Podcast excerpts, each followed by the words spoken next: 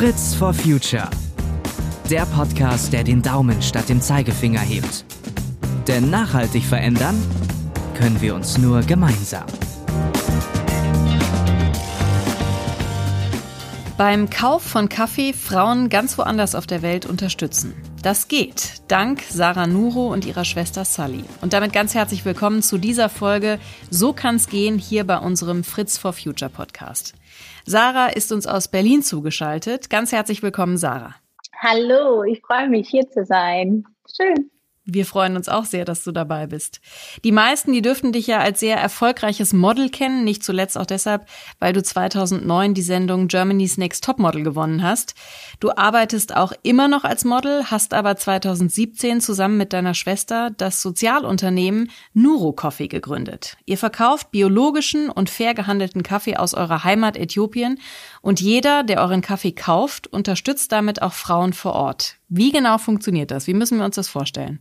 Was wir tun, ist, wir kaufen fair gehandelten Kaffee aus kleinen Kooperativen in Äthiopien ein und durch den Verkauf unterstützen wir Frauen, indem wir ihnen Mikrokredite, Trainingskurse und Schulungen geben, weil wir gemerkt haben, dass nicht überall der Kaffee wächst und nicht jeder eben von dem Kaffee profitiert. Und leider ist es immer noch so, dass entlang der Wertschöpfungskette gerade die Frau, die am meisten benachteiligt sind. Und wir gemerkt haben, dass wir den Kreis schließen wollen, indem wir mit dem Verkauf des Kaffees gleichzeitig Gutes tun. Kannst du mal ganz konkret von einer Frau berichten, die sich mit einem Mikrokredit von euch dann auch ein eigenes Business aufgebaut hat? Ja, es gibt unglaublich spannende Geschichten. Eine, die mir immer in den Kopf kommt, ist die Geschichte von Ilkabet. Ilkabet ist eine Kreditnehmerin, die früher Beschneiderin war und immer gedacht hatte, sie tut etwas Gutes, weil in dem ländlichen Bereich in Äthiopien es immer noch so ist, dass Frauen komplett abhängig von Männern sind. Und es heißt, wenn die Frau beschnitten ist, sie dann nur heiratsfähig ist. Und sie gedacht hatte, sie tut was Gutes und hat das im Dorf betrieben, war aber sehr unglücklich, weil sie gemerkt hat, dass sie eben was für Schmerzen sie den gerade jungen Kindern zufügt und sie auch in einer unglücklichen, schrecklichen Beziehung war, ihr Mann sie regelmäßig geschlagen hat und sie einfach keinen Ausweg hatte, weil sie eben kein eigenes Einkommen generiert hat. Und plötzlich hat sie eben von den Mikrokrediten erfahren und hat angefangen, da anzumelden und, und so eine Mikrokreditvergabe funktioniert so, dass wir geben einen fünftägigen Trainingskurs, wo wir den Frauen, also auch eine Schulung, wo sie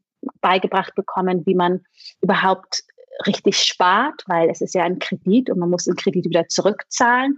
Zwar nicht an uns, sondern es werden so Frauengenossenschaften gebildet, wo das Geld nach innerhalb 24 Monaten wieder zurückbezahlt wird und der Topf dieser Frauengenossenschaft immer größer wird. Und sie hat sich da angemeldet und mitgemacht und von ihrem ersten Kredit, das zwischen umgerechnet 150 und 220 Euro liegt, hat sie Schafe gekauft. Sie hat sich ein Schaf gekauft und das gemästet und angefangen, gewinnbringend zu verkaufen und so, so langsam sich ein, ein Einkommen und auch ein, ja, eine finanzielle Sicherheit aufgebaut und dann den Mut aufgebracht, sich von ihrem Mann zu trennen, weil sie gemerkt hat, dass sie plötzlich auf eigenen Beinen steht und sie eben nicht mehr abhängig ist von ihrem Mann, weil sie eben eigenes Geld verdient und das auch was mit ihrer Psyche gemacht hat und auch mit ihrem Selbstbewusstsein, weil sie gemerkt hat, oh wow, ich, ich kann das, ich schaffe es aus eigener Kraft heraus und, und das ist so eine echt sehr schöne Geschichte, weil sie auch mittlerweile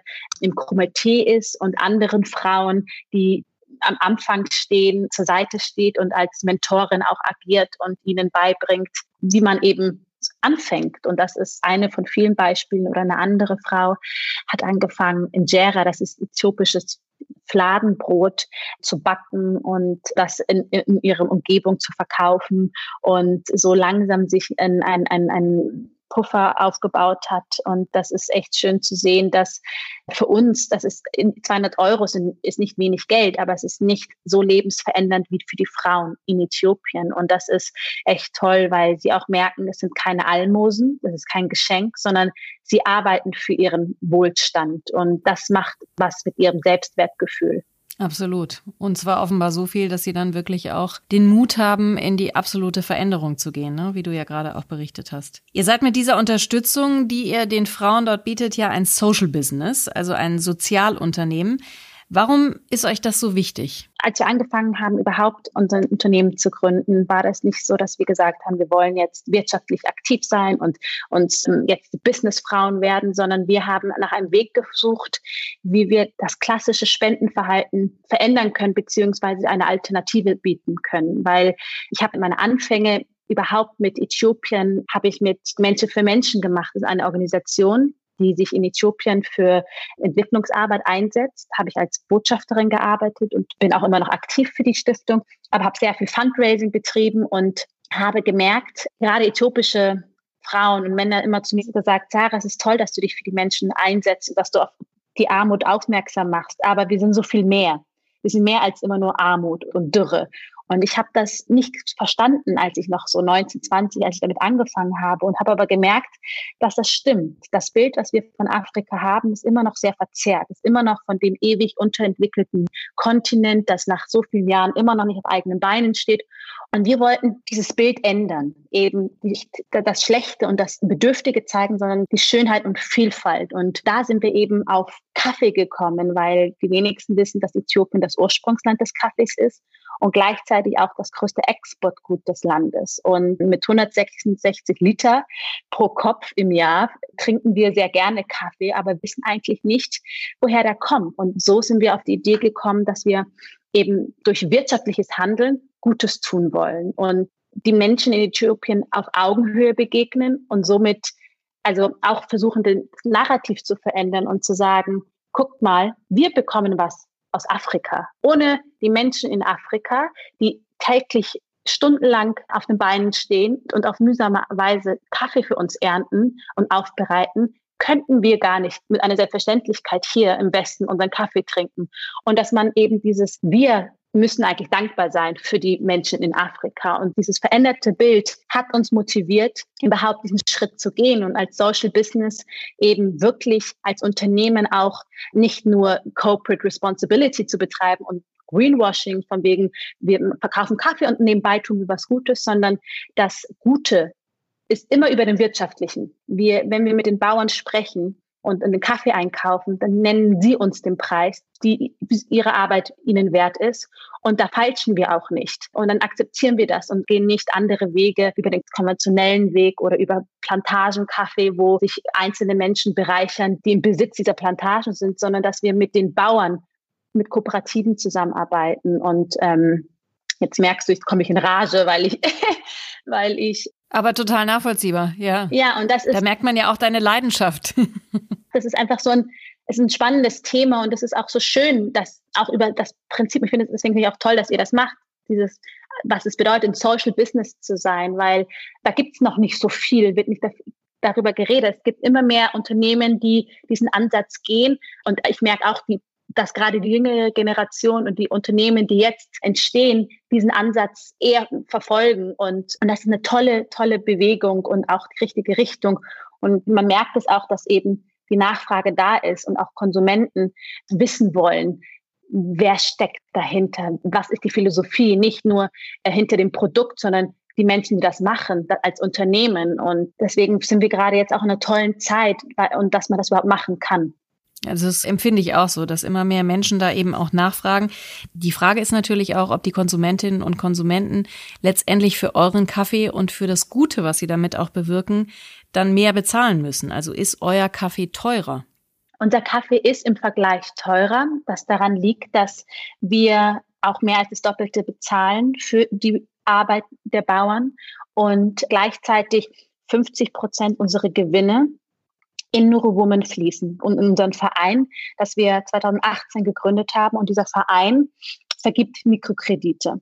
Und natürlich ist es so, dass man jetzt sagen kann, wenn, wenn man sich wirtschaftlich ein bisschen auskennt, naja, Gewinne kann man ja so und so ein bisschen drehen. Was heißt das überhaupt? Und wir uns aber zusätzlich verpflichtet haben, mindestens ein Euro von jedem Kaffee, dass wir, also ein Kilo, das wir einkaufen, in unseren Verein fließt und damit in Mikrokredite. So, und wer jetzt das ganz dringende Bedürfnis nach eurem Kaffee hat, Sarah, was ich hoffe, dass wir das jetzt hinbekommen haben, wo kann man den denn kaufen? Unseren Kaffee kann man primär online kaufen auf unsere Webseite www.nurocoffee.com und in ausgewählten Concept Stores und in Bioläden. Super. So, ich hoffe, die Verkaufszahlen schnellen jetzt nach oben. Ganz, ganz lieben Dank, Sarah, dass du heute hier Rede und Antwort gestanden hast und wir freuen uns sehr, dass du dabei gewesen bist. Vielen Dank für diese Einblicke. Danke auch. Zum Thema Social Business gibt es übrigens eine ganze Folge hier bei Fritz for Future und mit Sarah habe ich auch noch ein längeres Interview geführt zu ihren Wurzeln, wie sie eigentlich ausgerechnet auf Kaffee gekommen ist, obwohl sie damit vorher nicht so viel am Hut hatte, außer ihn gerne zu trinken und zu Hause gerne auch Kaffee getrunken hat und ob sie eigentlich noch hören mag, dass sie ja eine Gewinnerin einer Model Casting Show ist. Beide Folgen verlinken wir natürlich auch hier in den Show Notes. Anregungen und Feedback gerne per Mail an fritzforfuture.henkel.com. Und über eure positiven Bewertungen der Folgen freuen wir uns natürlich auch. Macht's gut und trinkt weiterhin schön viel Kaffee, am besten einen, mit dem man gleichzeitig auch noch was Gutes tut. Bis bald. Fritz for Future. Der Podcast, der den Daumen statt dem Zeigefinger hebt. Denn nachhaltig verändern können wir uns nur gemeinsam.